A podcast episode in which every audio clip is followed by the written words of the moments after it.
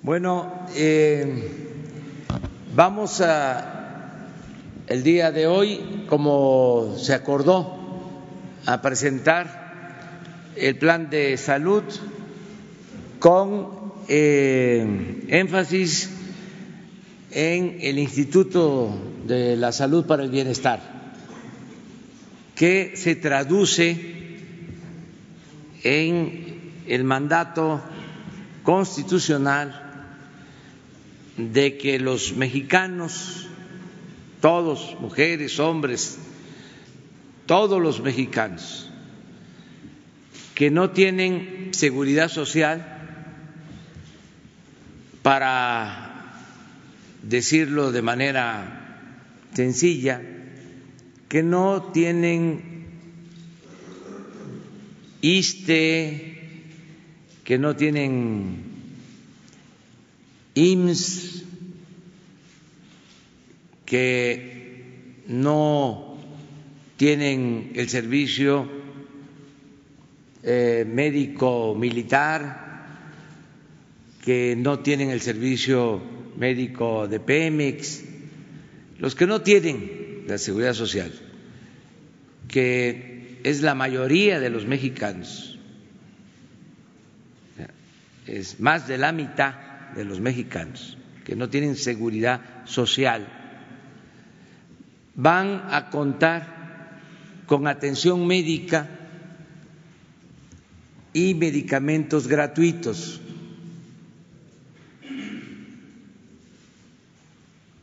Se les va a garantizar ese derecho. Para eso se creó el Instituto de Salud para el Bienestar y se está llevando a cabo toda una reorganización en el sistema de salud pública. El propósito es que este mandato constitucional se convierta en realidad a más tardar el primero de diciembre de este año desde luego ya inició. Tenemos presupuesto. El presupuesto de salud este año va a incrementarse en 40 mil millones de pesos para que mejoren las instalaciones de salud, unidades médicas, centros de salud, hospitales, que no falte el equipo médico indispensable, que se puedan hacer análisis, que haya abasto suficiente de medicamentos, no solo el cuadro básico, sino todos los medicamentos y que la atención médica sea gratuita en todos los niveles de atención. Es un compromiso que se tiene que cumplir. Pueden decir algunos que no se va a lograr, que es la utopía, pero el sueño se va a convertir en realidad y la utopía es lo que nos hace caminar hacia los ideales. Y ya inició este proceso. Todos los martes, así como el quién es quién en el precio de las gasolinas, del gas, todos los martes van a estar con nosotros los servidores públicos del sector salud para informar sobre este plan, para contestar preguntas para dar respuesta a las demandas de la gente, para que nos ayude todo el pueblo. Si aquí se informa de que en los 80 hospitales del INS Bienestar hay abasto de medicamento en un 95%, y no es cierto, aquí se tiene que denunciar para atender de inmediato esa demanda, entre todos, para que se vaya mejorando el servicio de salud pública, que estaba por los suelos. Entonces, ese es el propósito de esta participación del día de hoy. Comenzamos antes, nada más, también hay una buena noticia. Tengo información de que hoy es probable que se apruebe ya en el Senado, en Estados Unidos, se apruebe el tratado comercial Canadá, Estados Unidos, México. Hoy eh, quedaría ya resuelto este asunto que consideramos va a ayudar mucho en el crecimiento económico, en la llegada de inversiones, en la creación de empleos, en el bienestar de nuestro pueblo. Hoy eh, ya se terminaría de aprobar en Estados Unidos y pasaría a Canadá, en donde hay condiciones también para que se apruebe. Tienen ellos una práctica parlamentaria em, con otros procedimientos, pero em, tenemos información que los legisladores en Canadá también van a aprobar el tratado pero es muy importante eh, que ya eh, se termine este proceso en Estados Unidos, hoy eh, en el Senado de Estados Unidos. Entonces vamos a la exposición, a darle la palabra al doctor Alcocer. terminan, como siempre, de exponer y luego sobre el tema, como ustedes ya lo saben, y eh, al final abrimos en general todo lo que este, se tenga que aclarar en esta conferencia de prensa. Entonces vamos con el doctor Alcocer. Muchas gracias, señor presidente. Muy buenos días tengan todas ustedes, todos ustedes. Me da gusto saludarlos, reconocer caras muy ya familiares. ¿Me puede pasar la primera imagen? Sí. Con su permiso, señor presidente, quiero comunicarles que hemos logrado sentar las bases para que el derecho a la salud de toda la población mexicana sea una realidad. Se ha tomado una decisión importante de establecer un sistema de salud bajo los principios de universalidad, reducción de la desigualdad, combate a la corrupción y un buen uso, un buen manejo de los recursos para la salud. En la siguiente lámina, por favor. Para ello, como ya anunció el señor presidente, serán mejorados los servicios de salud, tanto aquellos que se otorgan a los derechohabientes y familiares de las instituciones de seguridad social, pero sobre todo para los 69 millones de mexicanos sin ella, sin seguridad social, que sufren de pobreza, marginación, inequidad y abandono de su salud y de su bienestar. En la siguiente lámina, por favor.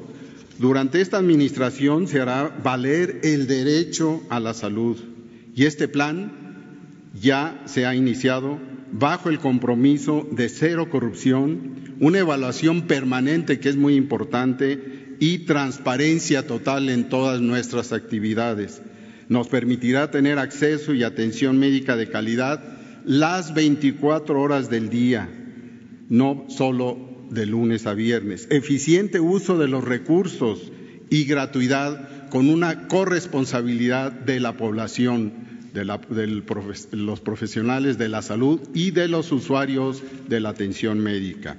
La siguiente, por favor.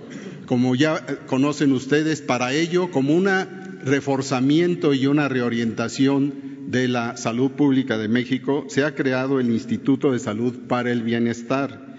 En su conjunto, con el IMSS Bienestar, los 80 hospitales que ya se mencionaron, se fortalecerá la medicina preventiva, cuyo centro de atención será la familia y la comunidad. Se encargará este, este, este nuevo sistema de proveer, garantizar la prestación gratuita de servicios de salud, la dotación completa de medicamentos y otros insumos que se requieren que están asociados a la atención médica en estos pacientes y en forma gradual, así como impulsar acciones orientadas a lograr una adecuada integración y articulación de las instituciones públicas del Sistema Nacional de Salud. A continuación, el maestro Ferrer está con usted.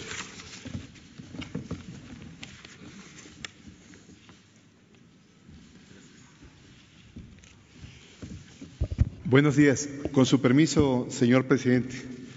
Miren, el Instituto Nacional, Instituto de Salud para el Bienestar,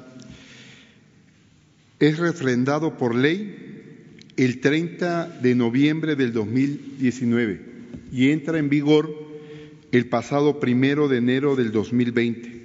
Es un organismo público descentralizado de la Administración Pública Federal con personalidad jurídica y patrimonio propio sectorizado a la Secretaría de Salud.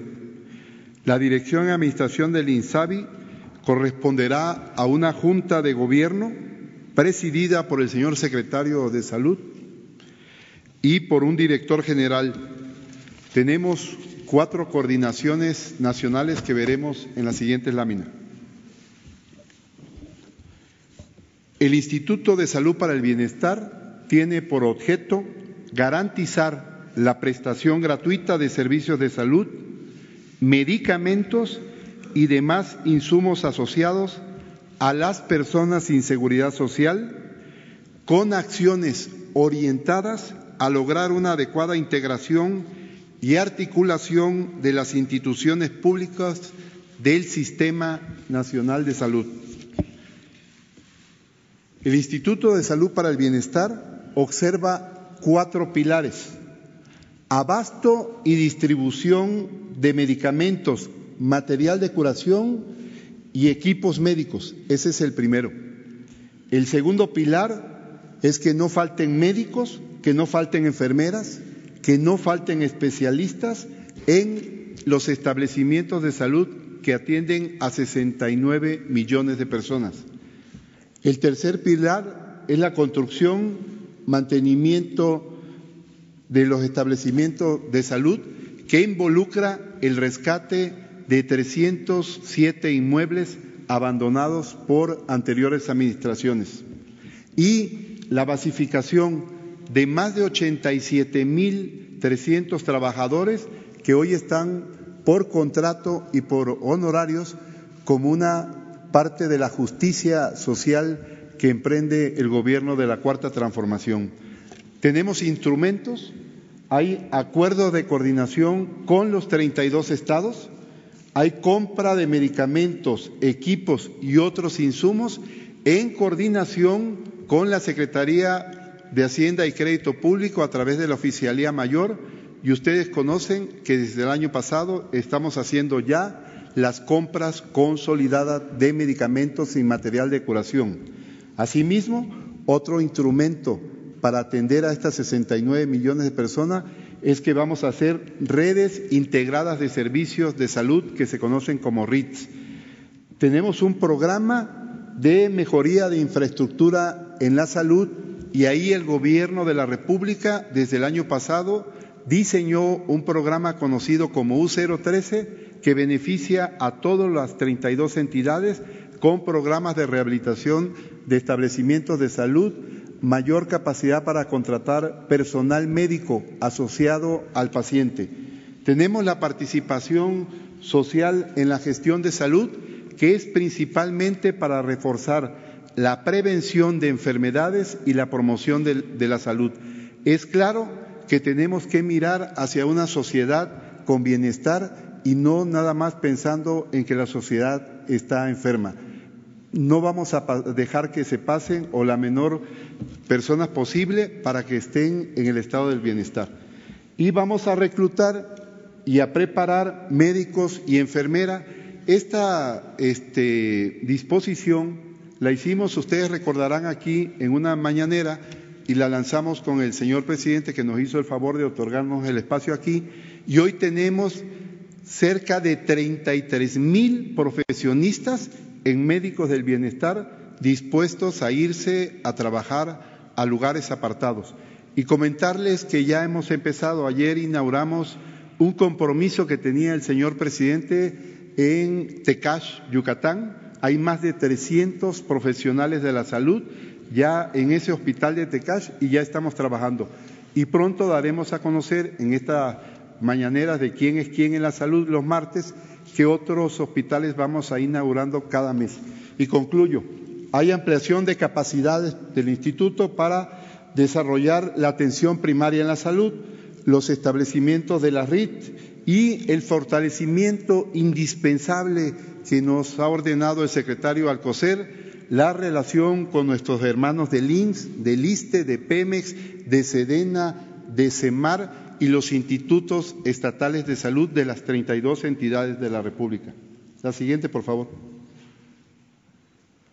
Decía yo, una población de 69 millones de mexicanos sin seguridad social y hacerles saber, hacia el día 14 de, de enero, ya nos habíamos reunido con los 32 secretarios de salud y sus equipos técnicos para informarles las reglas de operación del INSABI contenidas en acuerdos de coordinación. A los 32 estados de la República, el día 14 de enero, ya le habíamos entregado a los señores secretarios, como fue la instrucción del presidente Andrés Manuel López Obrador, de propia mano esos instrumentos jurídicos que se llaman acuerdos de coordinación y siete anexos que se componen en las reglas de operación. La siguiente.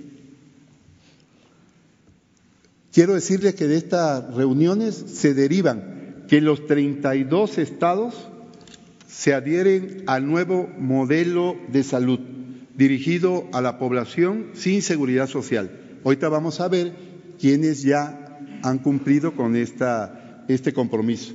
Tienen dos semanas para formalizar estos compromisos. Adelante. El nuevo sistema de salud de México tiene esto, gratuidad total en la atención de los servicios de salud, medicamentos y otros insumos para garantizar la salud de la población sin seguridad social, mayor inversión en infraestructura, el señor presidente nos decía hace unos momentos, en este mismo año hay 40 mil millones de pesos más para invertir en el sector salud. Cero corrupción. Y esta parte es muy importante. Con las compras consolidadas y con los servicios subrogados que vamos a este, centralizar en la Oficialía Mayor de la Secretaría de Hacienda y Crédito Público, vamos a tener mayores recursos para que lleguen a la gente. No faltarán médicas, ni enfermeros, ni médicos, y es un compromiso que en este país esta transformación va a ser una realidad para el primero de diciembre del 2020. Financiamiento suficiente para la salud y trabajadores con prestaciones laborales de ley que hablábamos de más de 87 mil trabajadores que hoy tienen, que, que tienen hoy contrato y servicios por honorarios en condiciones no favorables para exigirle su cumplimiento total a los servicios que ellos prestan en hospitales, en centros de salud, porque verdaderamente hemos encontrado un ejército de médicos, de enfermeras, de, camilleros y personal asociado a la salud que se la rifa ahí en todos los hospitales. La siguiente. Estas son las entidades como comprometimos hasta anoche, a las 12 de la noche, todas estas entidades, Tabasco, Yucatán, Ciudad de México, Baja California, Oaxaca, Sonora, Puebla, Chiapas, Veracruz, Colima, Hidalgo, Quintana Roo y San Luis Potosí ya habían refrendado su compromiso de firmar los acuerdos de coordinación. Para los siguientes estados, el acuerdo de coordinación está en proceso y esperamos en estos días informarles a ustedes cuáles se adhieren a este acuerdo de coordinación. Muchas gracias.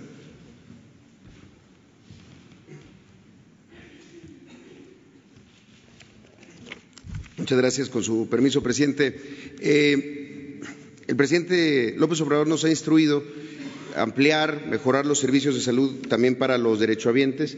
En el Seguro Social lo estamos haciendo eh, a partir de tres acciones los hospitales de tiempo completo, las unidades de tiempo completo, para permitir que en la consulta de las unidades de medicina familiar se empiecen a poder dar consultas en fines de semana también consultas de especialidad en fin de semana. Estamos pensando eh, que en este de 2020 podríamos llegar a 898 mil consultas de medicina familiar adicionales en fin de semana y 812 mil consultas de especialidad también. En atención médica continua tenemos de las 822 unidades de medicina familiar que tienen atención continua, eh, solamente 500 eh, operan las 24 horas. Queremos hacer que todas operen las 24 horas en atención médica continua de, urgencias. Para hacer esto, lo que estamos haciendo eh, fue eh, lanzar una convocatoria para cubrir cerca de 8.700 vacantes en bolsa de trabajo para cubrir las unidades de tiempo completo. Y en el caso de cirugía programada, poder llegar también con cirugía de fin de semana a hacer 73 mil eh, cirugías más este año. Eso es lo, que busca es que sean más cortos los tiempos de espera tanto de las cirugías programadas y de las, y de las consultas. Adicionalmente a eso, hay un plan de infraestructura muy amplio para que el Seguro Social vuelva a tener indicadores, eh, pues vaya, que sean, que atiendan a la población. Eh, para dar una idea nada más, en 1980 el IMSS tenía 1.8 camas por cada mil derechohabientes. Hoy tiene .69. Se tiene que hacer un plan de infraestructura, pero basado en el primer nivel y en la necesidad ahí en donde eh, realmente sea necesario. y solamente señalar, como ya se ha dicho aquí, el IMSS Bienestar que atiende a los no derechohabientes eh, desde hace 40 años. Son cerca de 12.3 millones de personas en 19 estados de la, de la República. No está en todo el país, pero sí está en 19 estados, muchos de ellos los más pobres, los más necesitados. Pues desde su nacimiento con el Instituto de Salud para el Bienestar hemos trabajado en el mismo modelo de atención integral a la salud basado en, el, en la prevención en el primer nivel, en las reformas de ley del año pasado se, abrió la posibilidad, se construyó eh, esta conexión para firmar eh, convenios, como se están haciendo con los estados, para que podamos trabajar de manera, de manera conjunta. Esto lo que va a permitir es que en estas instalaciones del IMSS Bienestar, las 3.991 eh, unidades médicas, entre unidades médicas rurales, unidades móviles, brigadas, podamos atender en primer nivel consulta de medicina general, vacunación, prevención y control de diabetes, prevención y detección de cáncer cervicuterino y en el segundo nivel, los 80 hospitales rurales que recorrimos el año pasado con el presidente López Obrador, pues seguir ofreciendo la consulta externa de especialidades en obstetricia, cirugía general, medicina interna, medicina familiar, pediatría y urgencias médico-quirúrgicas, además de los servicios dentales, eh, de nutrición y psicología. Y estamos en un plan para empezar a ampliar a cuatro especialidades más en estos 80 hospitales, que son traumatología, ortopedia, otorrinolaringología y oftalmología. Eh, estamos en coordinación con el INSABI y ya con acciones muy concretas de este nuevo plan para la eh, salud eh, de la población sin seguridad social en el Hospital de San Quintín en Baja California, en Tlajiaco y en San Buenaventura y en Matamoros, ambos en Coahuila. Así como en Guajuapan de León, en Oaxaca, que estamos ya por eh, terminar una nueva unidad de medicina eh, médica eh, rural. La verdad que el IMSS Bienestar, junto con el Instituto de Salud para el Bienestar, pues son instituciones, como se ha dicho aquí, hermanas, que además estamos trabajando coordinadamente en las regiones de salud para no duplicar y poder atender a más población. Gracias.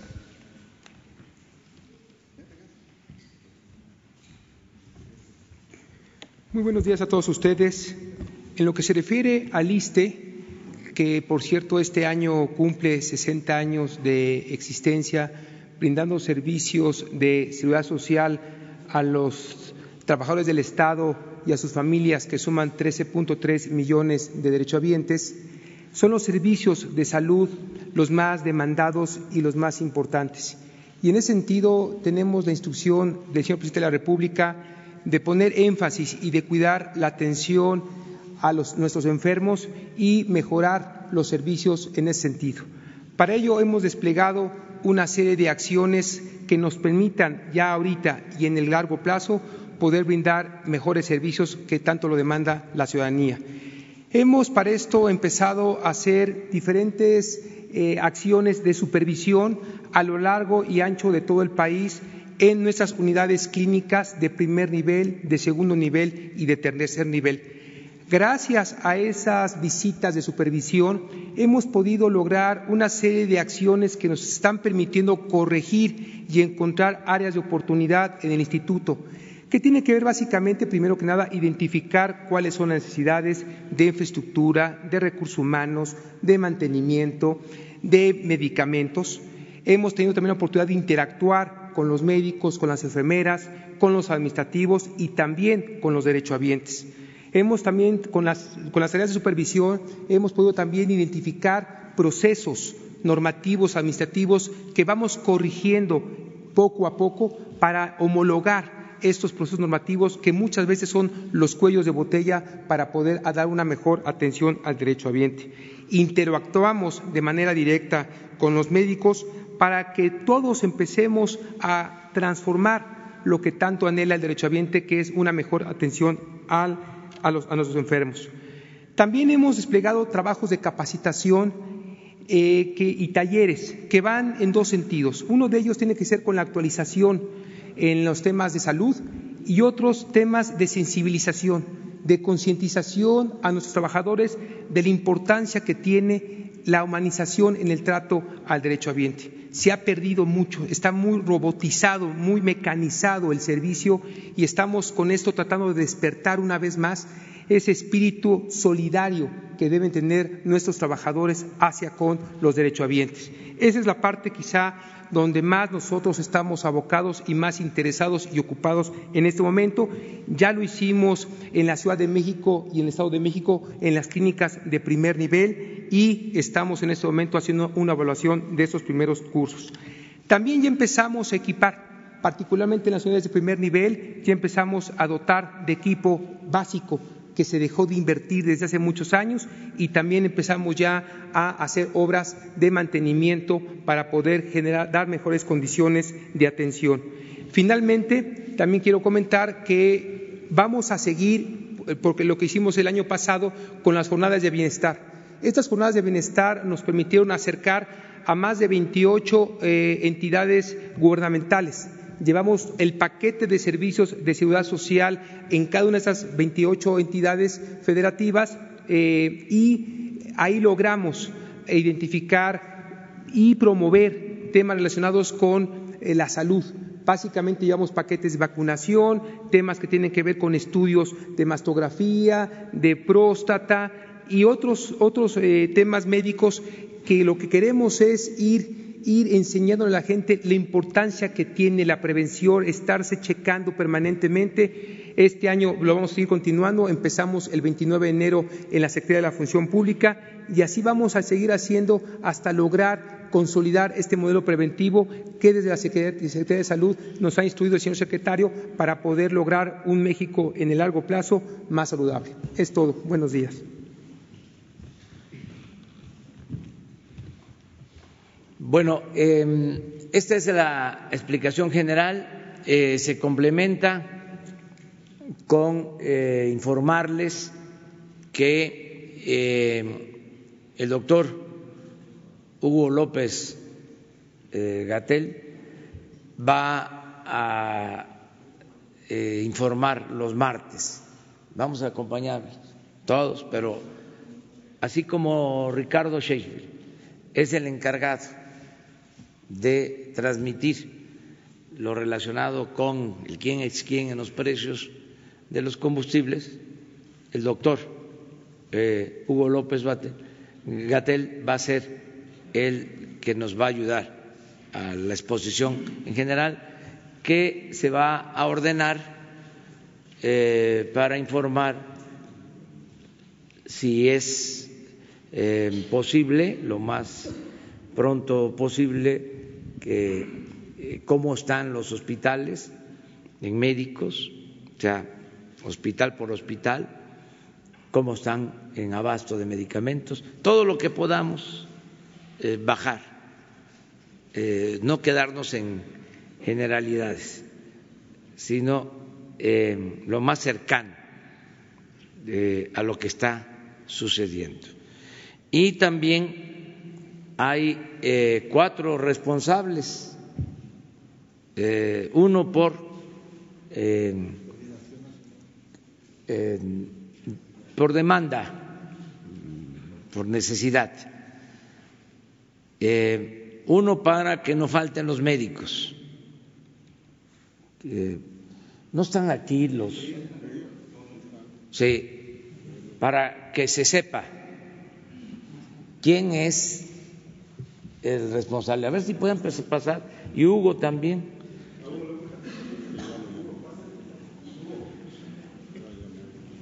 porque aquí nos están viendo a todos, ¿no? Pasen.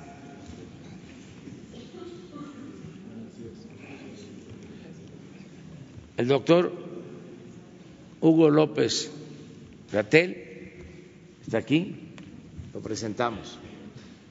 Es subsecretario de Salud. Él va a informarnos.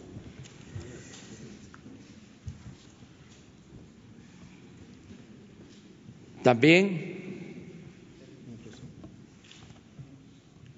Alejandro Antonio Calderón Alipi, doctor Alejandro Antonio Calderón Alipi, es el responsable de que no falten los medicamentos. A ver, ¿dónde está el doctor? Muy buenos días. Este, bueno, como nos dio la indicación el presidente, estamos a cargo de la coordinación de abasto de medicamentos a nivel nacional. No se acerca mucho al micrófono.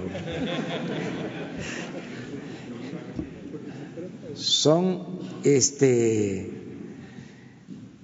encargos, no son cargos, son encargos. Eh, Alejandro eh, Calderón Alipi, para que no falten los medicamentos y los insumos.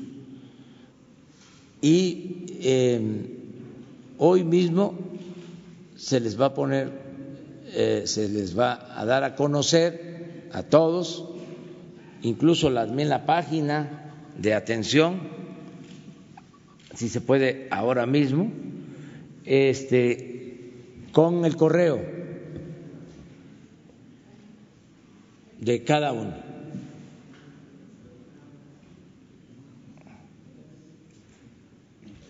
Sí. El doctor Alejandro Schwartz Pérez es el responsable de que no falten los médicos. A ver, Alejandro, ¿qué puedes decir? Mucho gusto, yo soy Alejandro Sbarch Pérez, soy el coordinador nacional médico. Hemos lanzado una convocatoria titulada Médicos del Bienestar.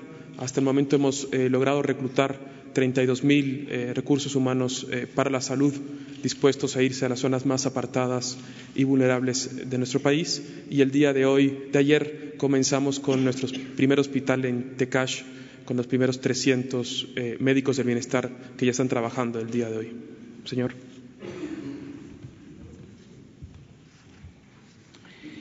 El encargado de que estén en buen estado las instalaciones, coordinador de infraestructura del Instituto de Salud para el Bienestar, es el ingeniero Carlos Sánchez Meneses.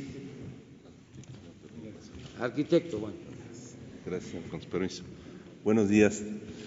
Estamos a sus órdenes en la Coordinación Nacional de Infraestructura y tenemos el proyecto del señor presidente de iniciar una remodelación, sustitución importantísima en el primer nivel de atención a la población. Estamos a sus órdenes.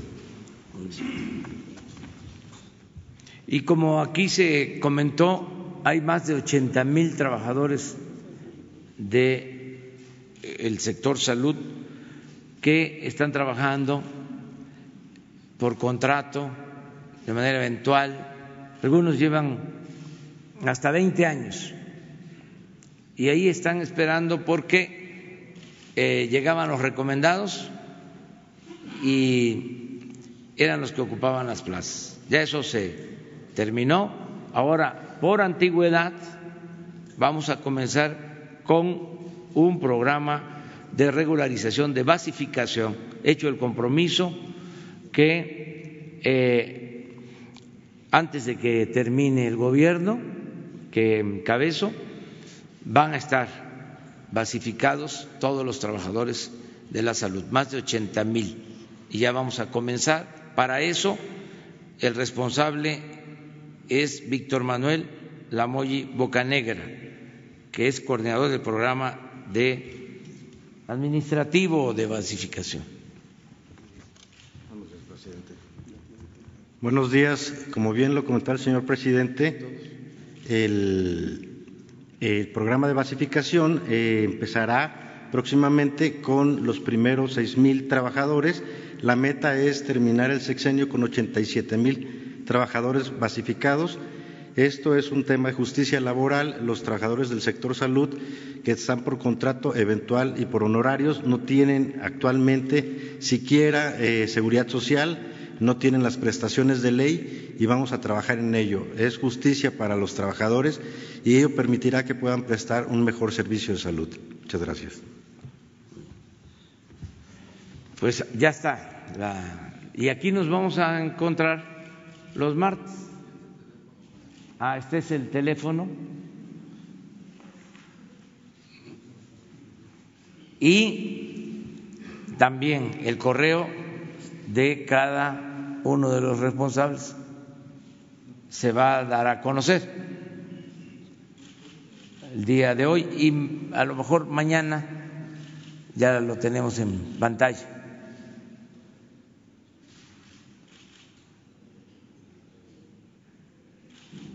Muy bien, abrimos sobre el tema.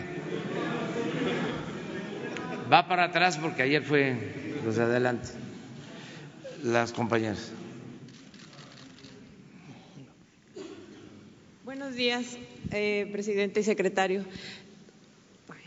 es que no me puedo parar. Perdón. Buenos días. Quisiera yo preguntarle eh, sobre los 40 mil millones de pesos. Es un dinero único, entiendo yo, porque no es que esté, generando, reproduciendo cada año. ¿Cuál es la, eh, lo que se tiene planeado para que este dinero primero alcance y después, si hace falta más, de dónde se obtendrían más recursos? Y allá afuera hay eh, trabajadores que están protestando, reclamando justicia laboral. Si nos pudieran comentar cuál es la situación, supongo que son trabajadores de los REPS que pues están inconformes porque se fueron despedidos. Gracias. Sí, este pues no han sido despedidos los trabajadores. Lo que sucedía es de que en medio de, del caos, del manejo del sector de salud, eh, eran mucho más los trabajadores administrativos que los médicos y que las enfermeras. No sé qué proporción eh, se tiene de administrativos con relación a médicos y enfermeros? 30% del personal es administrativo. 30% eh, administrativo. Era mucha la carga administrativa. Debería ser máximo 6.5 cuando mucho. Sí, pero estaba muy eh, desbalanceado. Necesitamos médicos, necesitamos enfermeras. Eh, y habían eh, muchos, hay miles de eh, apuntadores del llamado seguro popular, de los que inscribían al seguro popular. ¿Cuál era su nombre? Afiliadores. ¿Cuántos? 6 y tanto, 6.500. 6.500. Entonces, ya no hace falta afiliar, afiliadores, porque todos los ciudadanos tienen el derecho a ir a un centro de salud, a un hospital. Vamos a procurar, se está haciendo, que no se despida a nadie, ver qué tareas pueden llevar a cabo en el nuevo plan. Y desde luego, habían muchas irregularidades. Entonces estamos poniendo orden en esto. Pero no es el propósito de despedir gente. ¿Qué otra cosa me preguntabas? Ah, sobre el dinero. Sí, hay un fondo de un poco más de 60 mil millones que se tiene. Eh, un eh, de la salud. Hemos decidido ejercer de ahí este año 40 mil, que son adicionales, para fortalecer el sistema de salud. Y nos van a quedar 20, pero vamos a buscar la manera de obtener más ingresos. Lo que queremos es que se garantice el derecho a la salud. Es que es muy triste ir a los centros de salud, a los hospitales y ver la situación en que están los enfermos y cómo eh, hasta se mueren por falta de medicamentos, por falta de atención médica. Eh, se expresa en los hospitales no solo la pobreza, sino la profunda y monstruosa desigualdad económica y social que hay en nuestro país. Cómo la gente humilde, la gente pobre, no tiene y se muere porque no hay forma de que se le atienda. Ese es el derecho que queremos garantizar a todos los mexicanos. Eso hablo de que es un ideal, una utopía, pero se va a conseguir. Eh, y eh, si no hay corrupción, es que eh, se tiene presupuesto, pero se robaban mucho dinero. Por eso también hay resistencias a la aplicación de este plan. A veces se transferían los fondos a los estados y se usaban los recursos de la salud para otras cosas. Y hacían su agosto los que vendían las medicinas.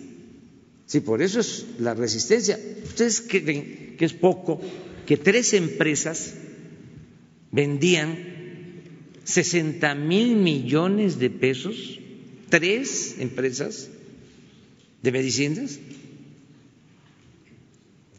Vendían 60 mil millones en medicinas y en material de curación. Tres empresas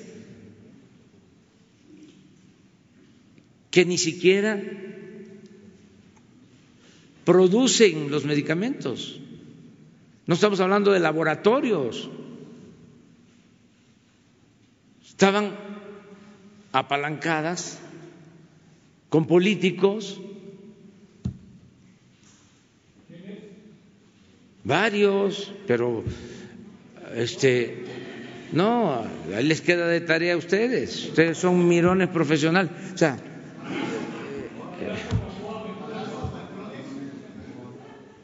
Bueno, ya, ya están ahí hablando. Eh, este, hagan la investigación. O sea, este, pero yo sí les puedo eh, probar lo que les estoy diciendo. Pero no se trata de, eso. Entonces, ya también eh, que se dediquen a otra cosa. Y que no estén insistiendo ahí con eh, manipulación en algunos medios, en algunos medios, no en todos. La mayoría de los medios no se presta a eso. Algunas columnas, incluso articulistas, que apuestan de que vamos a fracasar con el plan porque lo otro estaba arraigado. Hasta eh, los servicios de los institutos subrogados por influyentismo político, mientras eh, clínicas de el en sótanos. Así estaba Piedras Negras. Y se está resolviendo el problema ahí en Piedras Negras, como eh, en otros eh, sitios, en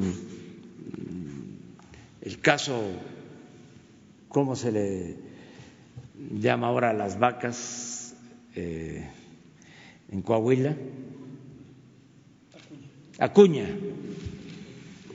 Sí, es que famoso a las vacas, porque fue ahí donde se produjo uno de los primeros levantamientos eh, en contra de Porfirio Díaz, impulsado por los magonistas de esa frontera de Coahuila.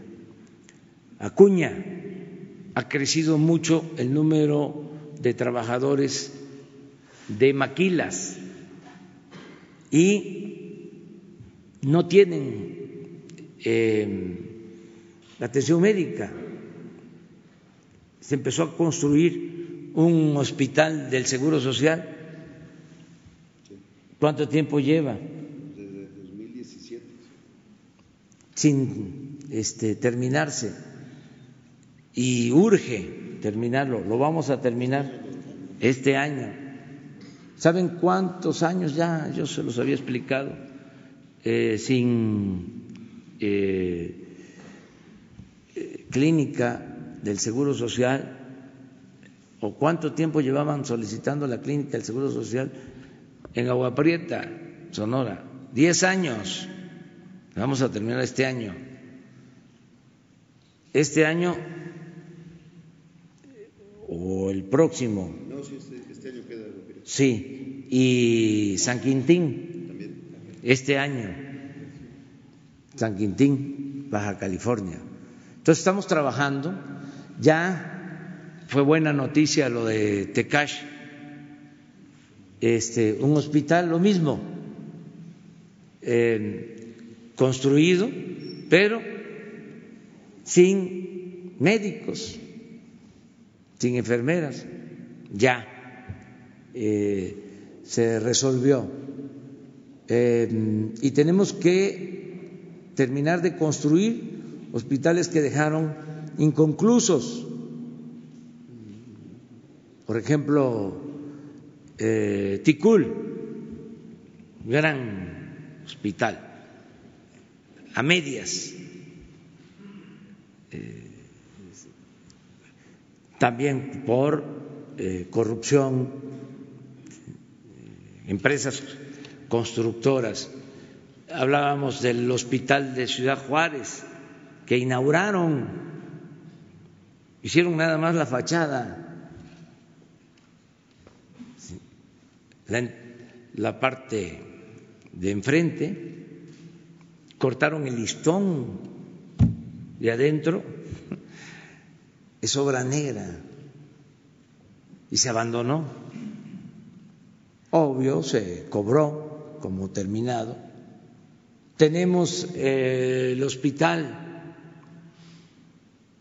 de la laguna de Gómez Palacio, enorme, bien hecho, la obra sin equipo, sin personal, porque les importaban mucho los contratos, la obra, y cuando no salían mal las cosas, se tenía el edificio, en la mayoría de los casos se acaba de informar, hay 300 hospitales abandonados. Pero a veces se terminaba, pero no había presupuesto para equiparlos ni para este, operarlos con médicos, con medicamentos. Y un hospital, en términos generales, aquí están los que saben más, si significa la obra 500 millones, se requieren otros 500 para operar por año. Ya estaba terminado eh, el hospital, está terminado en Chetumal, el oncológico. ¿Qué faltaba? El personal, señor, y este, el equipo y personal ya va a entrar en operación en Chetumal en febrero, el, oncológico. Pero aquí vamos a estar hablando aquí sobre todo esto los martes. adelante con.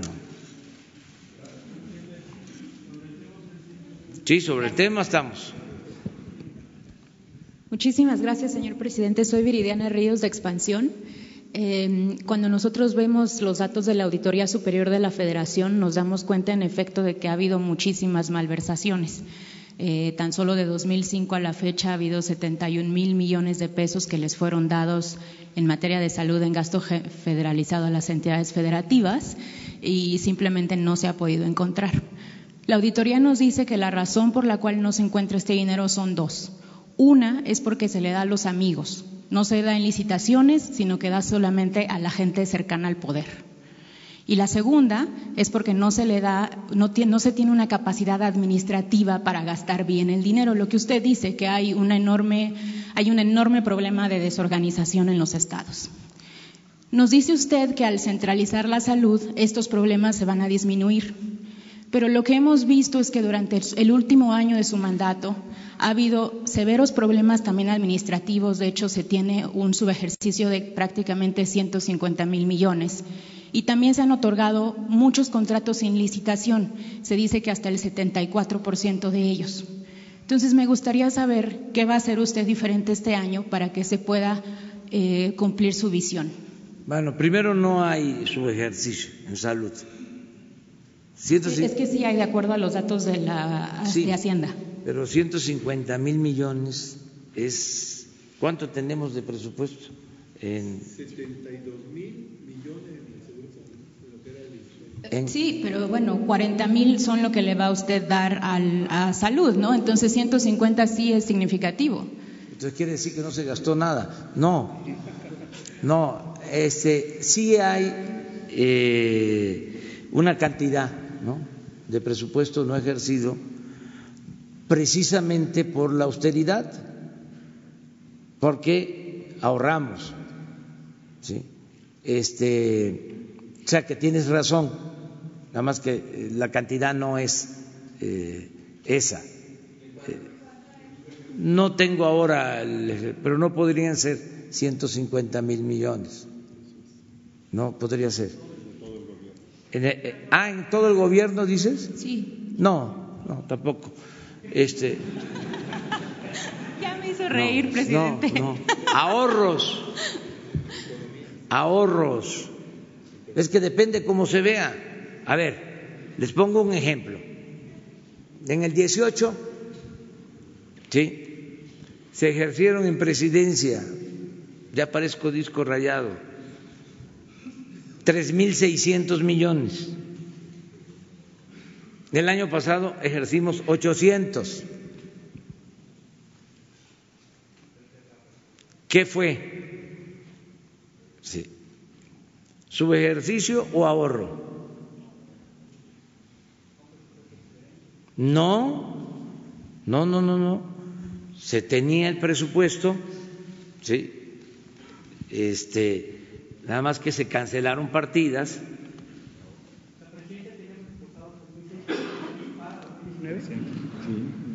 Sí, este, una cantidad eh, similar, parecida, no exactamente, pero lo importante es eso, es que eh, no es subejercicio. En todas las, en todas las partidas se ejerció menos.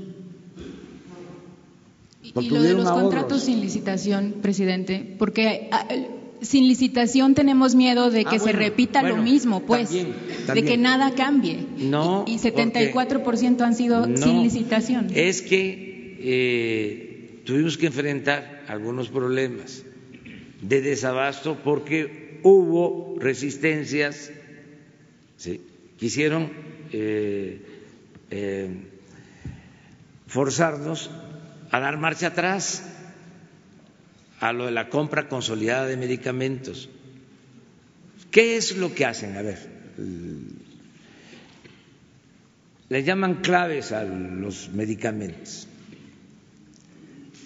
y se licitan mil quinientas claves y resulta que eh, se ofrecen 800 claves de las 1.200, quedan 400 claves. Al momento de que ya se hizo la licitación y que quedaron esas 400 libres, lo que se eh, hacía era asignación directa con los contratos. Y ya esos medicamentos, el precio de esos medicamentos ya se elevaban hasta tres veces. Esa era parte de eh, la maniobra. Se procedió así y quedaron desiertos, porque pensaban de que iba a continuar lo mismo. ¿Qué se hizo? La Secretaría de Hacienda, a través de la Oficialía Mayor, con los servidores públicos, decidieron eh, dónde comprar. Incluso se tuvo que comprar medicamentos en Francia. Y lo vamos a seguir haciendo. Si se necesita. O sea, licitaciones internacionales. Y si no hay, porque este, se pongan de acuerdo y no quieran vendernos, como lo hicieron en el caso de eh, medicinas para la atención a enfermos eh, con SIDA o a niños eh, enfermos de cáncer. A ver, este mm, Hugo, a ver, explícalo. O sea, es que es interesante esto para que todos sepamos. Con mucho gusto, O sea, presidente. La maniobra de, de los medicamentos Del cáncer, del cáncer y también la de, la de del VIH. sí. sí, VIH. Con mucho gusto. Como dice el presidente, es extremadamente ilustrativo lo que vivimos en 2019 de cómo se perturbaba intencionalmente, se afectaba el proceso de las licitaciones, el proceso de las adquisiciones públicas. Esto de siempre, o de muchos años, por lo menos antes de eh, 2019. En 2019 se intentó o intentaron los distintos proveedores, eh, no todos, desde luego hay proveedores honestos que respetan la ley, pero un número grande de proveedores intentaron hacer este tipo de maniobras. Entonces les voy a ilustrar primero lo que ocurrió con los medicamentos eh, para el VIH. Lo que ocurrió es que teníamos un esquema de tratamiento en México que está definido de acuerdo a unos lineamientos, a una guía de manejo, que tiene gruesamente, me voy a referir solamente al caso de medicamentos para adultos, eh, tenía 38 medicamentos. De estos medicamentos teníamos esquemas ya de combinaciones para tratar a los pacientes, que había más de 750 combinaciones. Un dato para que ustedes lo puedan interpretar, médicamente la combinación de medicamentos está indicada en este campo específico, pero 750 lo que nos habla es un enorme desorden del el uso de los medicamentos para el VIH, porque son combinaciones no adecuadas. En muchos casos encontramos uso de medicamentos antiguos. Encontramos el uso, por ejemplo, del primer medicamento contra el VIH que se mm, eh, descubrió se inventó a principios de los años 80. Es un medicamento que ya está en desuso a nivel mundial y en México seguía- se seguía utilizando. Y lo que empezamos a ver es que esto no era un acto casual, el uso o el mal uso de estas combinaciones de tratamiento. Empezamos a ver patrones de distribución en el territorio mexicano y nos llamaba la atención que encontrábamos combinaciones no adecuadas en algunas regiones. Entonces, ¿cómo puede ser que exista una guía nacional que es obligatoria? Hay una compra nacional de medicamentos para el VIH, pero ya se usan de una manera o de otra o de otra. ¿Qué encontramos ahí? Y esto es sumamente revelador, que existían presiones por parte de intermediarios de la industria farmacéutica, y aquí quiero recordar lo que dijimos a lo largo de 2019, descubrimos que una cosa eran las compañías que fabrican los medicamentos y otra muy importante, una concentración de pocas compañías que los distribuían. Ese fue un descubrimiento importantísimo, porque estas pocas compañías que los distribuían hacían la comercialización, la representación legal, eh, etcétera, y tenían amarrados con convenios de exclusividad a las distintas compañías que fabrican los medicamentos. Bueno, pues estas compañías de distribución ejercían presiones hacia los médicos que recetan, las personas eh, profesionales de la medicina, médicas, médicos, que recetan directamente los medicamentos antirretrovirales para el VIH. Y eso explicaba por qué teníamos ciertos patrones donde aquí se prefiere esta combinación, acá se prefiere esta combinación, acá se prefiere esta combinación. Entonces, concluyo con este ejemplo porque a la hora de que se incorporaba la demanda, que se hacía la lista de cuántas cantidades se necesita de este medicamento o del otro del otro, pues esto depende de la información que mandan los estados y en este ejemplo de los centros de atención para el VIH. Y a nivel nacional, que la compra siempre se ha hecho nacional, pues me decían, estado número uno quiere tantas piezas de este, estado dos tantas piezas de aquel otro, que no hacían sentido. Entonces lo que hicimos, y recordarán que esto lo anunciamos en mayo, fue que modificamos por completo el esquema de tratamiento de VIH en México logramos éxito en varias cosas que son muy ilustrativas de lo que después hicimos para todo lo demás, sobre todo los medicamentos caros. Primero definimos que queríamos los mejores medicamentos, los mejores, los más efectivos, los más seguros, los que creaban la menor resistencia a eh, el virus.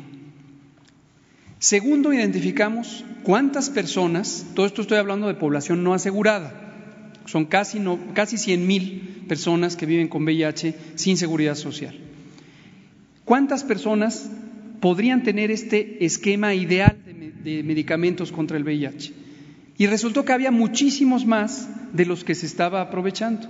Entonces concentramos la demanda y dijimos todos al medicamento ideal o a la combinación ideal. Todos, todos. Desde luego, médicamente uno se puede encontrar con que algunos pacientes tienen algunas condiciones de salud, insuficiencia renal, eh, problemas del hígado, etcétera, que no permiten usar el mejor, pero permiten una combinación alternativa. Bueno, finalmente eso nos lleva a concentrar la demanda y poder negociar por volumen. Y entonces Oficialía Mayor de Hacienda dijo, antes me pedían dos mil de esto, dos mil de aquello, tres mil de aquello. Ahora estamos teniendo sesenta mil del medicamento ideal. Y hay un competidor. Todo esto estamos hablando de medicamentos de patente, caros. Y hay un competidor. Hay otro que tiene un eh, medicamento parecido, que compitan. Y logramos una reducción de 67% del costo original de este medicamento. Entonces, esto para ilustrar con VIH. Ahora, quiero ilustrar con lo de cáncer en niños, lo he mencionado en días recientes, porque ese es otro tipo de práctica aún más eh, dañina. Aquí lo que estamos hablando es de un monopolio, de que una compañía concentra toda la capacidad de México para fabricar todas las medicinas contra el cáncer, o casi todas, incluido el metrotexate. Y esta compañía en un momento dado dijo, no tengo medicinas porque había sufrido eh, una, había recibido una sanción sanitaria porque se identificaron malas prácticas de fabricación o no pudo certificar sus expedientes de buenas prácticas de fabricación. Y entonces nos quiso chantajear, eso es lo que ya habíamos anunciado meses atrás. Nos quiso chantajear y nos dijo, no tengo el medicamento porque me cerraste la planta. Y tenía una reserva de 36 mil frascos del medicamento. Pero no solo eso, tenía un contrato con la mitad de los institutos nacionales de salud y hospitales federales que le obligaba a proveer los medicamentos contra el cáncer de manera continua. Y ahí fue donde justamente el presidente nos dijo, si en México no hay, si la única compañía que fabrica en México no lo quiere dar, búsquenlo fuera. Y lo hicimos. Y entonces encontramos quién lo tiene, lo compramos Recordarán que lo recibimos ahí a las 3 de la mañana en el aeropuerto y en una semana teníamos el medicamento aquí. Mi agradecimiento a la Secretaría de Marina, Armada de México, por cierto, porque nos ayudó con toda la logística de distribución y logramos tener esto. En conclusión, esta situación de cómo se compraban y cómo eh, se distribuyen y cuánto y qué compañías existen para tener medicamentos y otros insumos en México estaba completamente viciado había monopolios, había eh, exfuncionarios involucrados en el asunto, había controles de mercados, hay sabotaje, había sabotaje y han seguido saboteando. algunos eh, eh, opinólogos de repente se sorprenden que hablemos de sabotaje. Hablamos de sabotaje cuando hay una práctica malintencionada de alterar la capacidad del país de proveer servicios de salud. No veo que pueda tener otro nombre cuando hay una intención deliberada de alterar la capacidad del país de tener tratamientos médicos para la población. Entonces, eso es lo que pasaba y en conclusión, y lo hemos dicho desde el inicio, tenemos el respaldo directo del presidente y tenemos la convicción de todos los funcionarios No vamos a permitir el sabotaje porque nuestra misión es proteger la salud de la población. Gracias. ¿La compañía cuál es? Casa Saba, Casa Saba, Nadro, fármacos especializados. Como dice el presidente, eso les toca a ustedes investigarlo, pero lo podemos seguir hablando. No les va a costar mucho trabajo eso, o sea, saberlo, pero mira, a ver, pero esto lleva, esto lleva a tener que hacer estas compras sin todo el procedimiento ¿sí? de licitación. Esto es lo que ha llevado a eso. Desde entonces, luego, Ya se va a este, acabar. Va a ir reduc- va a ir cada vez habiendo más licitaciones y eso- eso- Depende de cómo se presenten las cosas. Lo importante es que no falten los medicamentos. Lo importante es que no haya corrupción y que no falten los medicamentos. Entonces, eh, nos apoya eh, la Fuerza Aérea. Tenemos eh, equipos para ir a buscar medicamentos donde se necesite.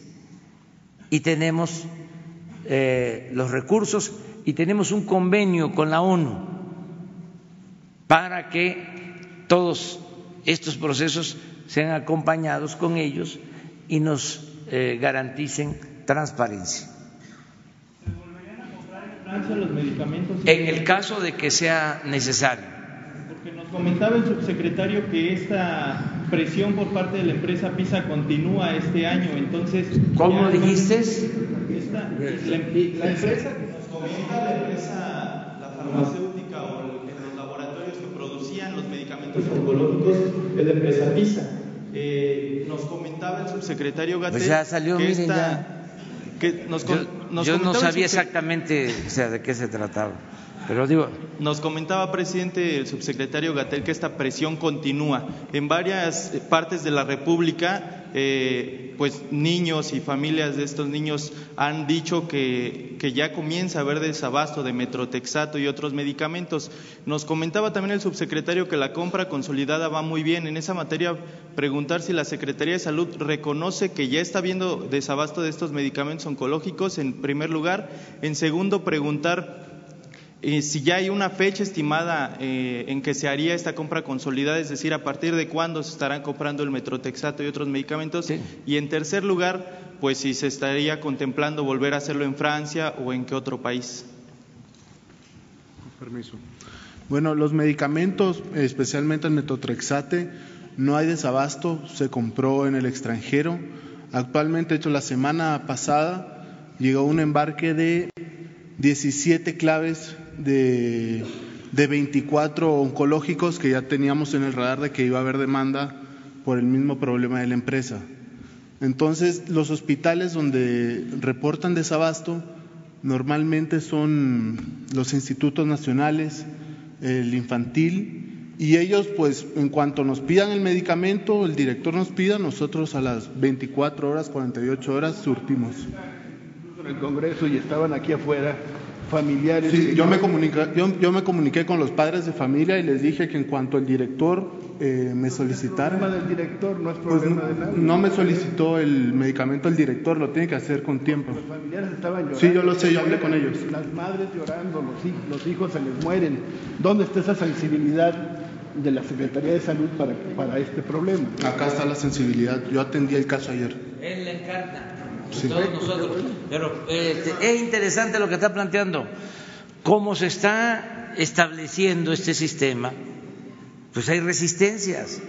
Entonces, es importante lo que estamos haciendo ahora, informando, no hay desabasto, que el director del hospital eh, eh, quieren seguir comprando de la manera eh, eh, hay que convencerlo, eh, persuadirlo de que ya no es lo mismo. Y también, aquí aprovecho para informar, en el caso de los institutos, que hay cuota de recuperación, como tenemos que cumplir con la Constitución y con la ley, ya no van a haber cuotas de recuperación. Va a haber atención médica y medicamentos gratuitos. Esto lo estamos trabajando. Son 21 hospitales. 23. 23 con servicios médicos. 23 con servicios médicos. Estamos hablando de los institutos.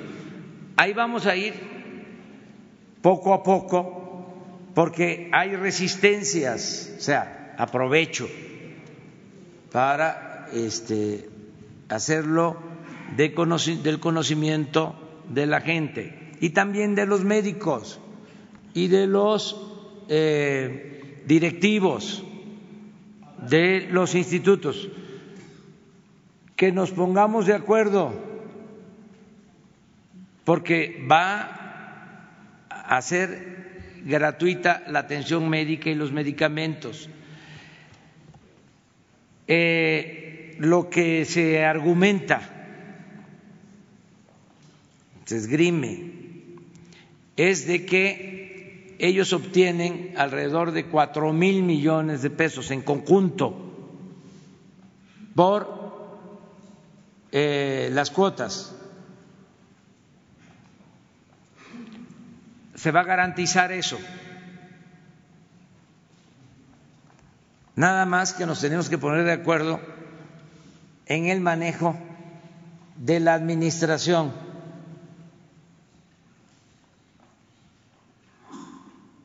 para poner orden. Y tiene que ver también con la compra de los medicamentos. Para que eh, se mejore el servicio, no les falten los medicamentos, se atienda a la gente, sobre todo a los más humildes, a los más pobres, en los institutos. Y no lo vamos a hacer en este caso, eh, de la noche a la mañana, porque sabemos que hay eh, puntos de vista distintos, para decirlo amablemente. Entonces vamos a ir poco a poco. Le pido a los directores de los institutos que nos ayuden y que levanten la mano los que quieran iniciar el proceso. Si son 21, 23, a ver, ¿por dónde empezamos? La Secretaría de Hacienda, eh, el doctor Jorge Alcocer, que por cierto viene de los institutos. Él era investigador del Instituto de Nutrición, Premio Nacional de Ciencia, conoce bien. Y lo que queremos es que se cumpla lo que está en la Constitución y en la ley, independientemente si nosotros tenemos una manera de pensar, eh, si somos liberales o somos conservadores, si el médico es liberal o es conservador. La Constitución, que es la ley de leyes, establece el derecho del pueblo a la salud y ya no queremos que sea letra muerta. ¿Qué hice yo el primero de diciembre del 18? protesté cumplir la Constitución y las leyes que de ella emanan. Entonces no es conmigo, es con la Constitución, es con la ley. Entonces, o seguimos simulando, respetamos la Constitución en la forma y la violamos en el fondo. Sí, son del sector público, pero nada por la fuerza, decía Juárez, todo por la razón y el derecho. No, no, no, no, no, claro que hay facultades que tiene el Ejecutivo este, la facultad de definir políticas. Además, así está en la Constitución, así está en las leyes. Pero ¿por qué imponer las cosas? ¿Por qué no mejor convencer, persuadir? Y si este ya se trata de un acto de corrupción, pues entonces ya se procede de otra manera. Pero yo estoy seguro que se va eh, a ir resolviendo en el que garanticemos eh, la salud, el derecho a la salud. también el primero de diciembre de este año ya será gratuito. ¿Mande? Para esos eh, casos, los hospitales de tercer nivel y los institutos también, el Sí, 1 de diciembre, sí. cero, cero, Cero. cero, Cero cuota. Primero de diciembre de este año va a estar funcionando el sistema de salud pública con normalidad, con servicio de calidad, atención médica, medicamentos gratuitos. Va a estar funcionando, y ese es el propósito, como los servicios de salud que hay en otras partes del mundo, como en Dinamarca, así aspiramos, como en Canadá, como en el Reino Unido. Es un desafío, por eso eh, estamos aquí y vamos a estar todos los martes y aquí nos vamos a dar cuenta, aquí vamos a saber y desde luego la gente que nos va a ayudar y los trabajadores del sector salud, sin ellos no se podría, enfermeras, médicos, este que son muy sensibles, que tienen dimensión social, eh, son humanistas. Entonces, ya no hay malos ejemplos de que los directores, ¿quiénes eran los delegados del ISTE? No ganaban una elección o no este, salían este, como candidatos un político delegado del ISTE, un político delegado del Seguro Social. ¿Saben qué se está haciendo ahora en el Seguro Social? A ver, explícalo, por favor. Nada más para eh, mostrar la diferencia. Le iba mal a un político, mal entre comillas, porque a esos no les iba mal nunca. Este, pero ¿qué quieren? ¿Cuáles eh, eran los cargos o de los cargos más demandados?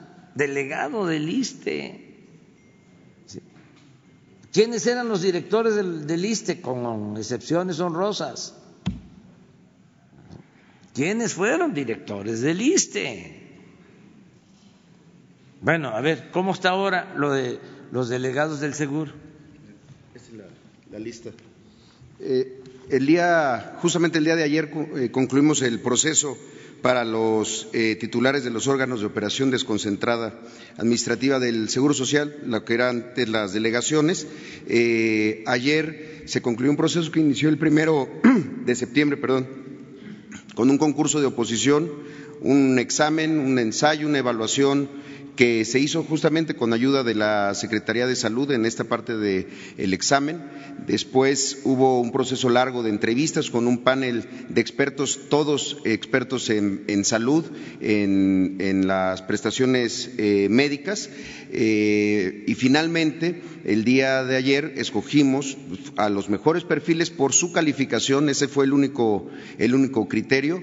Tenían que ser eh, perfiles con experiencia de por lo menos 10 años en el Seguro Social, que hubieran ido ascendiendo dentro del Seguro Social en cargos siempre de servicios de salud.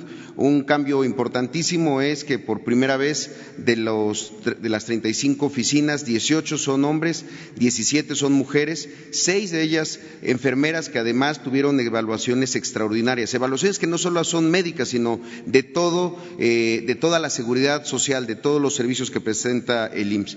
Y finalmente, al, ya que se tenía a los 35 eh, y en presencia de ellos en el Consejo Técnico, eh, nos acompañó, por cierto, la secretaria de la Función Pública, Irmeréndira Sandoval, la secretaria del Trabajo, el subsecretario López Gatel, que son parte del Consejo Técnico del IMSS, se hizo una insaculación para decidir a qué estados iban. Es decir, ayer ni, ni yo ni ellos sabían a qué estado iban a ir a atender. Todos eh, son 35 profesionales de salud muy comprometidos con el seguro social que van a ir a representar al seguro eh, y está en manos de, eh, para mejorar las prestaciones médicas, para mejorar los servicios de salud, pues confiamos, como dice el presidente, no en los políticos, no en los recomendados, sino confiamos en los que atienden la salud desde hace muchos años. A ver, ¿por qué no aprovechas y lees los ¿Sí? 35 nombres? Claro que sí.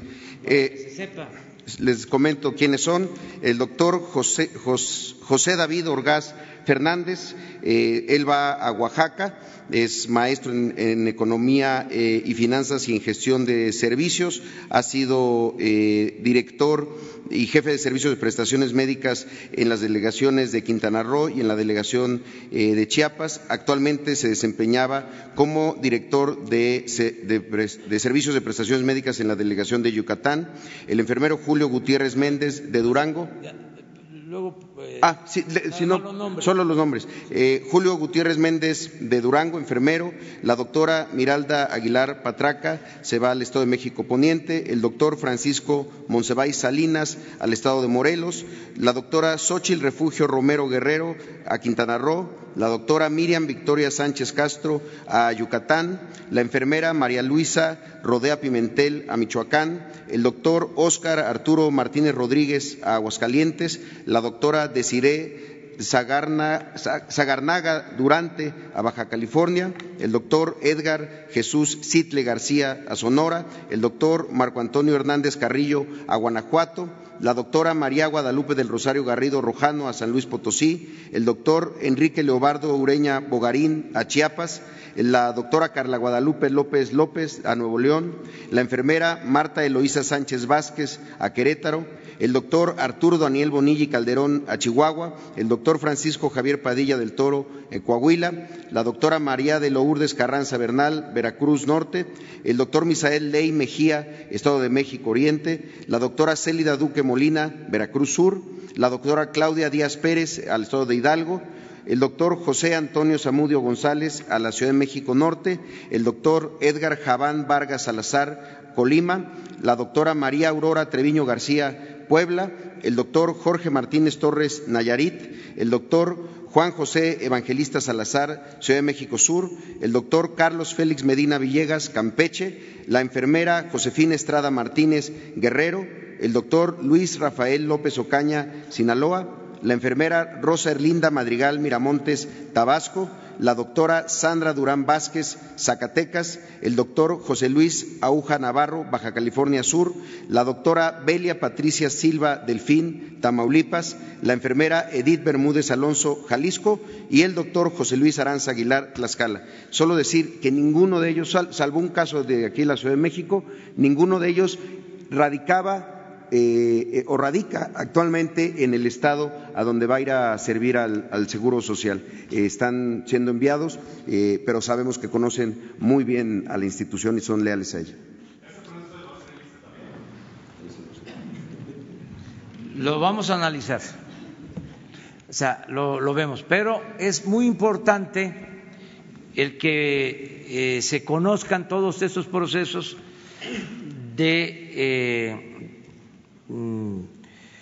reformas que se están llevando a cabo para eh, mejorar los servicios de salud. Muy bien, vamos adelante. Atrás.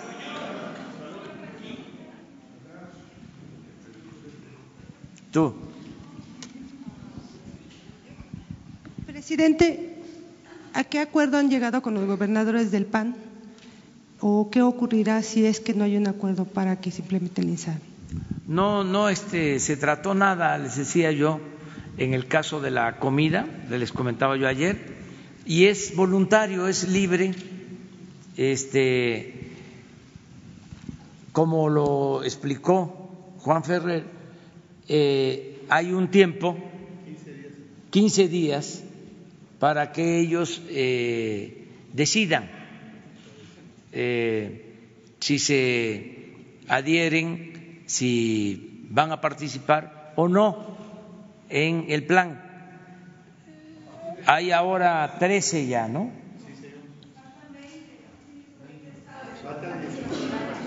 Faltan 19 para ser exacto. Pero falta 15, no hay ningún problema, se les van a transferir sus fondos, ¿sí? Y ellos se hacen cargo de la atención médica y este de los servicios de salud si no este, se adhieren. Eh, nosotros, donde eh, se aplique el programa, garantizamos que la atención médica y los medicamentos sean gratuitos y que este, mejore la calidad del servicio. Pero por eso el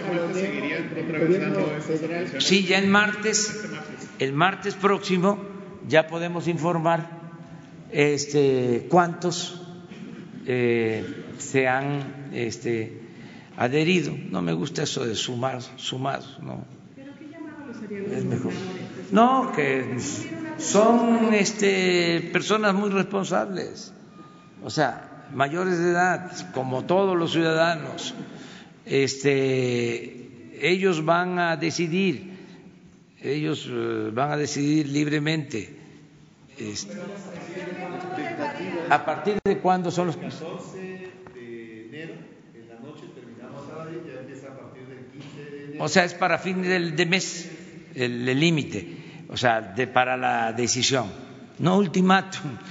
Este, sino es un periodo para la reflexión, para el análisis, eh, para conocer más sobre el plan, tienen todo el derecho a eh, contar con la información suficiente.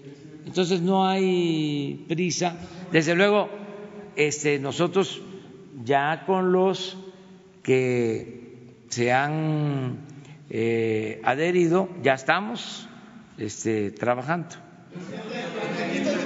Para, para usted, una, propuesta alterna. ¿Ha hablado con los gobernadores del PAN sobre este tema del INSABI? Sí, porque eh, pues. ¿Pero tienen propuesta? ¿Ya habló con ellos? No, no, no, no, no, no, no. Eh, esto lo planteamos nosotros desde la campaña. Yo lo planteé.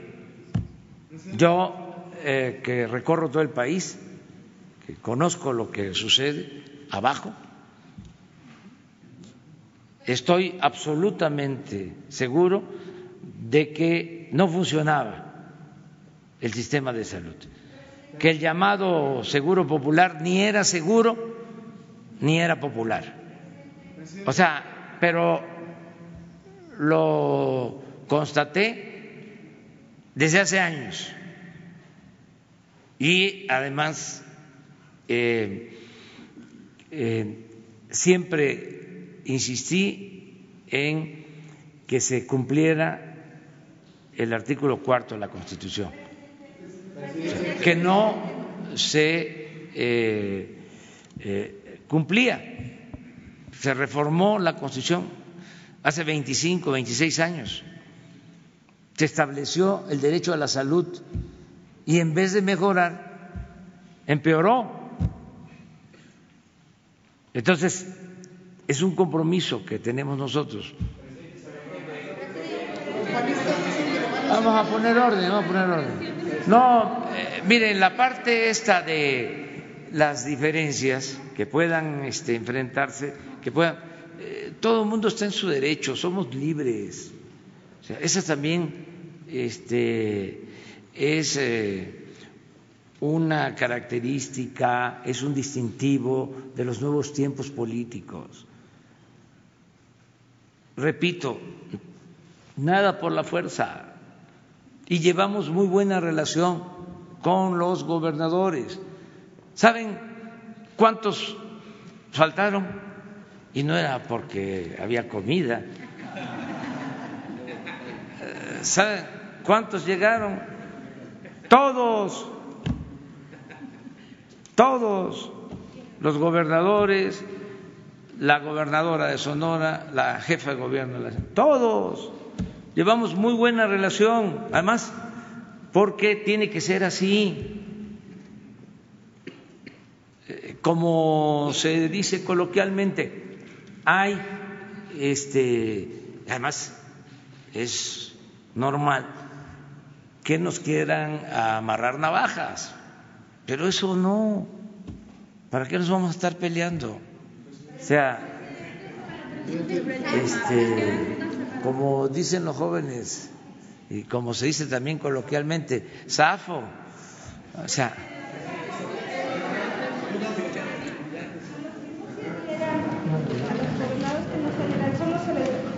van a transferir los recursos que por ley les corresponden. Lo que por ley le corresponde. Y de los 40 mil millones adicionales de salud ya no. Habríamos que, lo tendríamos que ver, porque entonces sí, si hay un recurso adicional que tiene un propósito, ¿sí? tendríamos que este, pues, constatar de que ese recurso adicional se va a aplicar para el propósito de que haya atención médica y medicamentos eh, para todos y de manera especial para la gente humilde, para la gente pobre.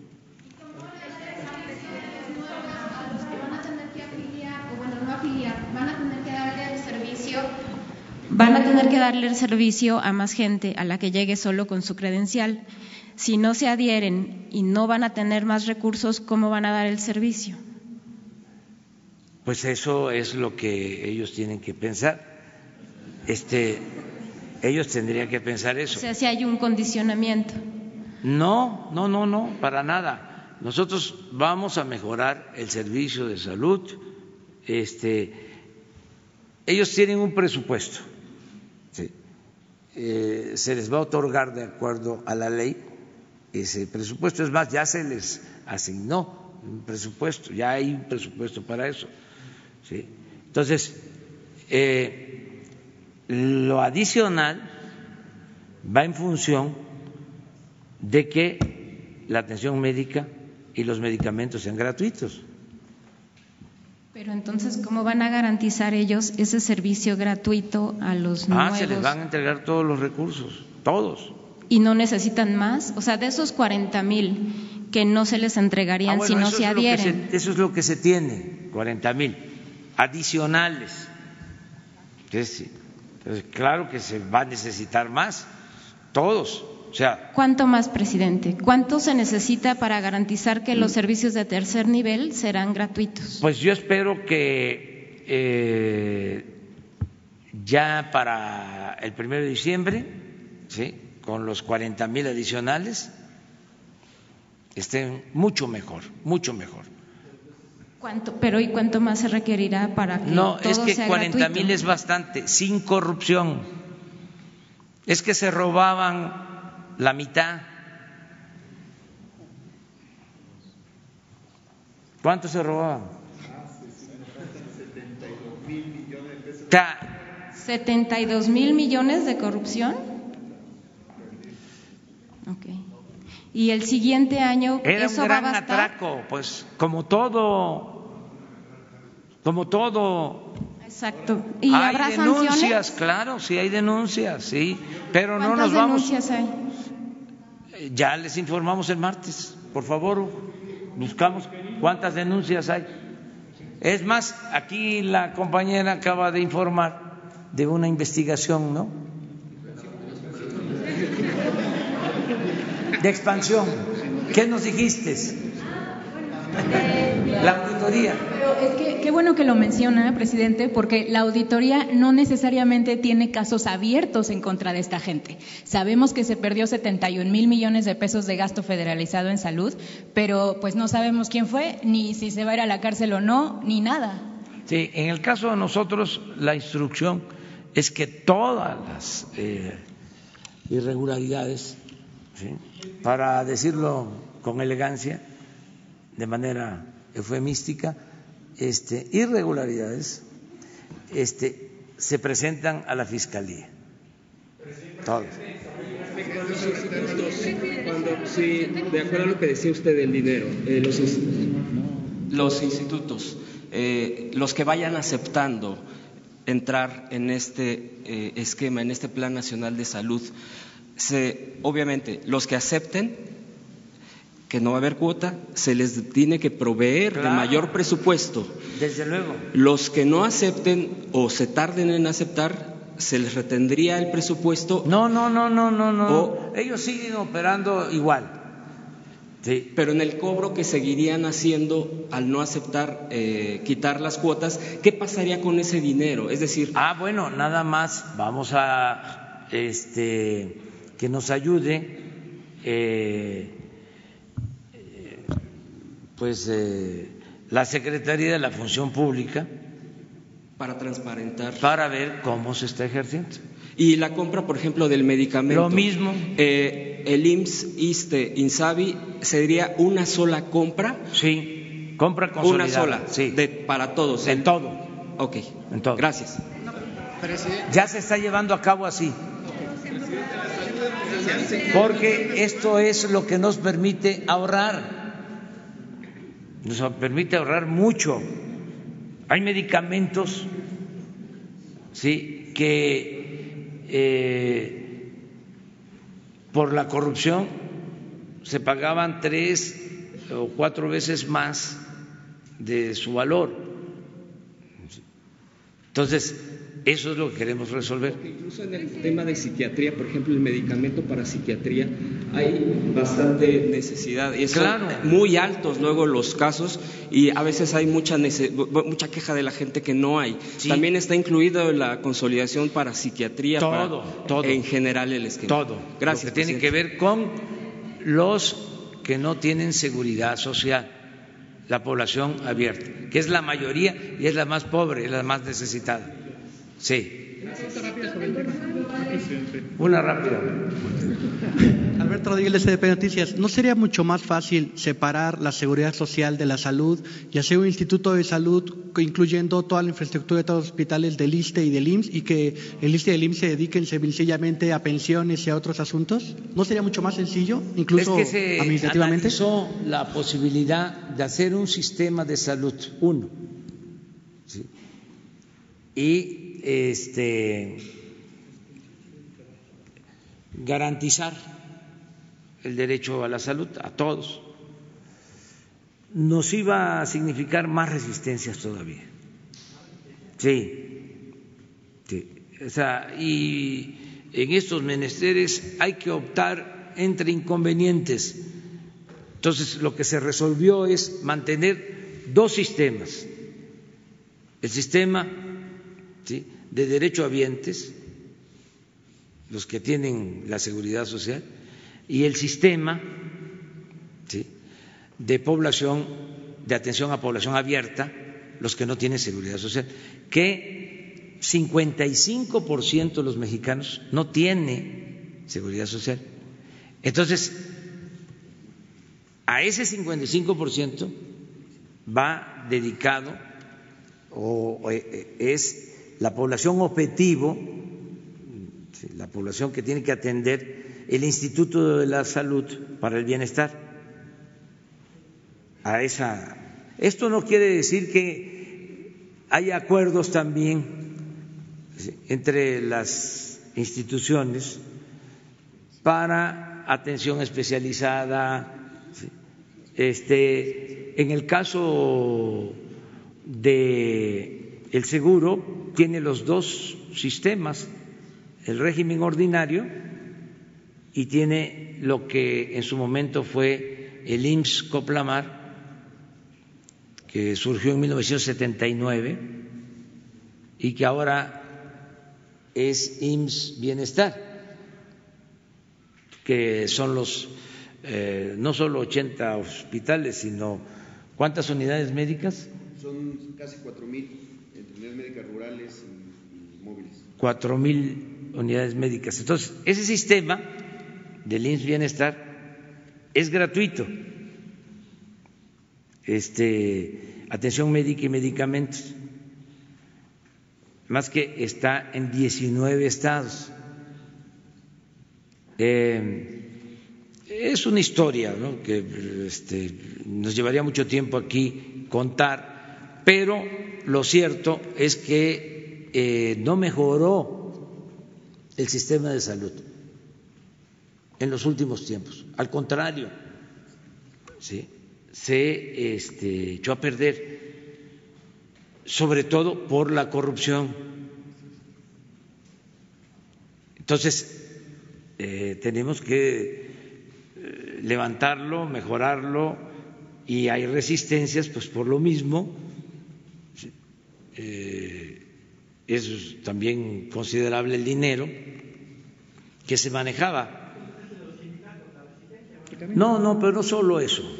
No, no, no, no, no, no, no, no, no, no, no, no, no. Es arriba, son los políticos.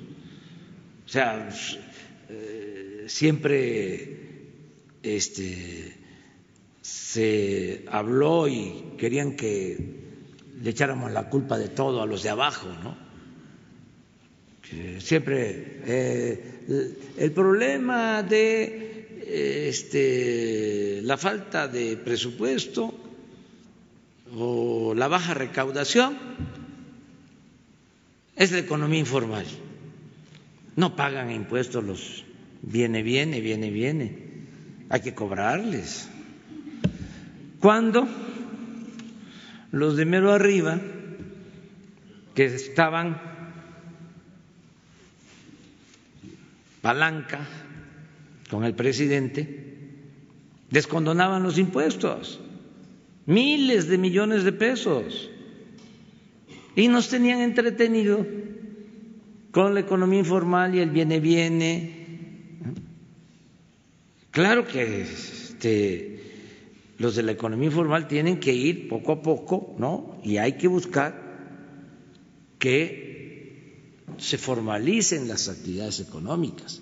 Pero para eso se necesita ¿sí? que se actúe eh, con rectitud y eh, que se aplique la ley para todos no nada más. Lo mismo en el caso de las mordidas. Nada más el agente de tránsito, ¿no? El mordelón. ¿Y los de arriba? ¿Qué hacía una de estas asociaciones que medían el nivel de corrupción? Este ver, ¿no? que se opinaba sobre los sobornos, sobre los moches, sobre eh, las mordidas y los grandes negocios de arriba. O eh, hacen encuestas, dejan las carteras en los lugares públicos, dejan cartera con dinero y dejan este, la identificación Miren, ya tengo aquí mi, mi licencia de manejo. Esa es de las permanentes. ¿eh? ¿Eh? Y miren lo que tengo aquí. La del INAPAM. Bueno, entonces dejaban las tarjetas y dejaban dinero, las carteras y luego iban a ver, o sea, pasaba un tiempo quién hablaba para devolverla, ¿no? Y quién se quedaba con la cartera. Depende de donde las colocaran, ¿no? Porque pero así medían, pero no se metían a ver los contratos, las concesiones, la gran corrupción, el saqueo.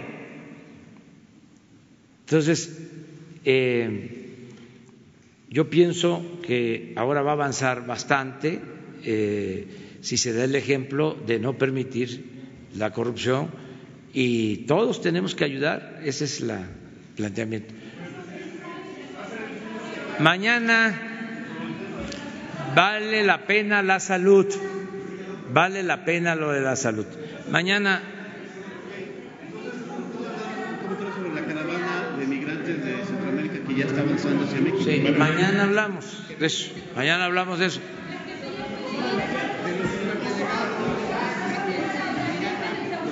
Mañana, mañana.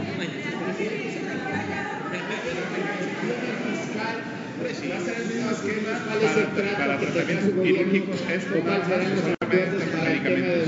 ¿Cómo? ¿Va a ser el mismo esquema para tratamientos, tratamientos quirúrgicos o nada más para medicamentos? Todo, todo. ¿Por qué? Todo. O sea, es un desafío este, el garantizar que el pueblo de México tenga la tranquilidad,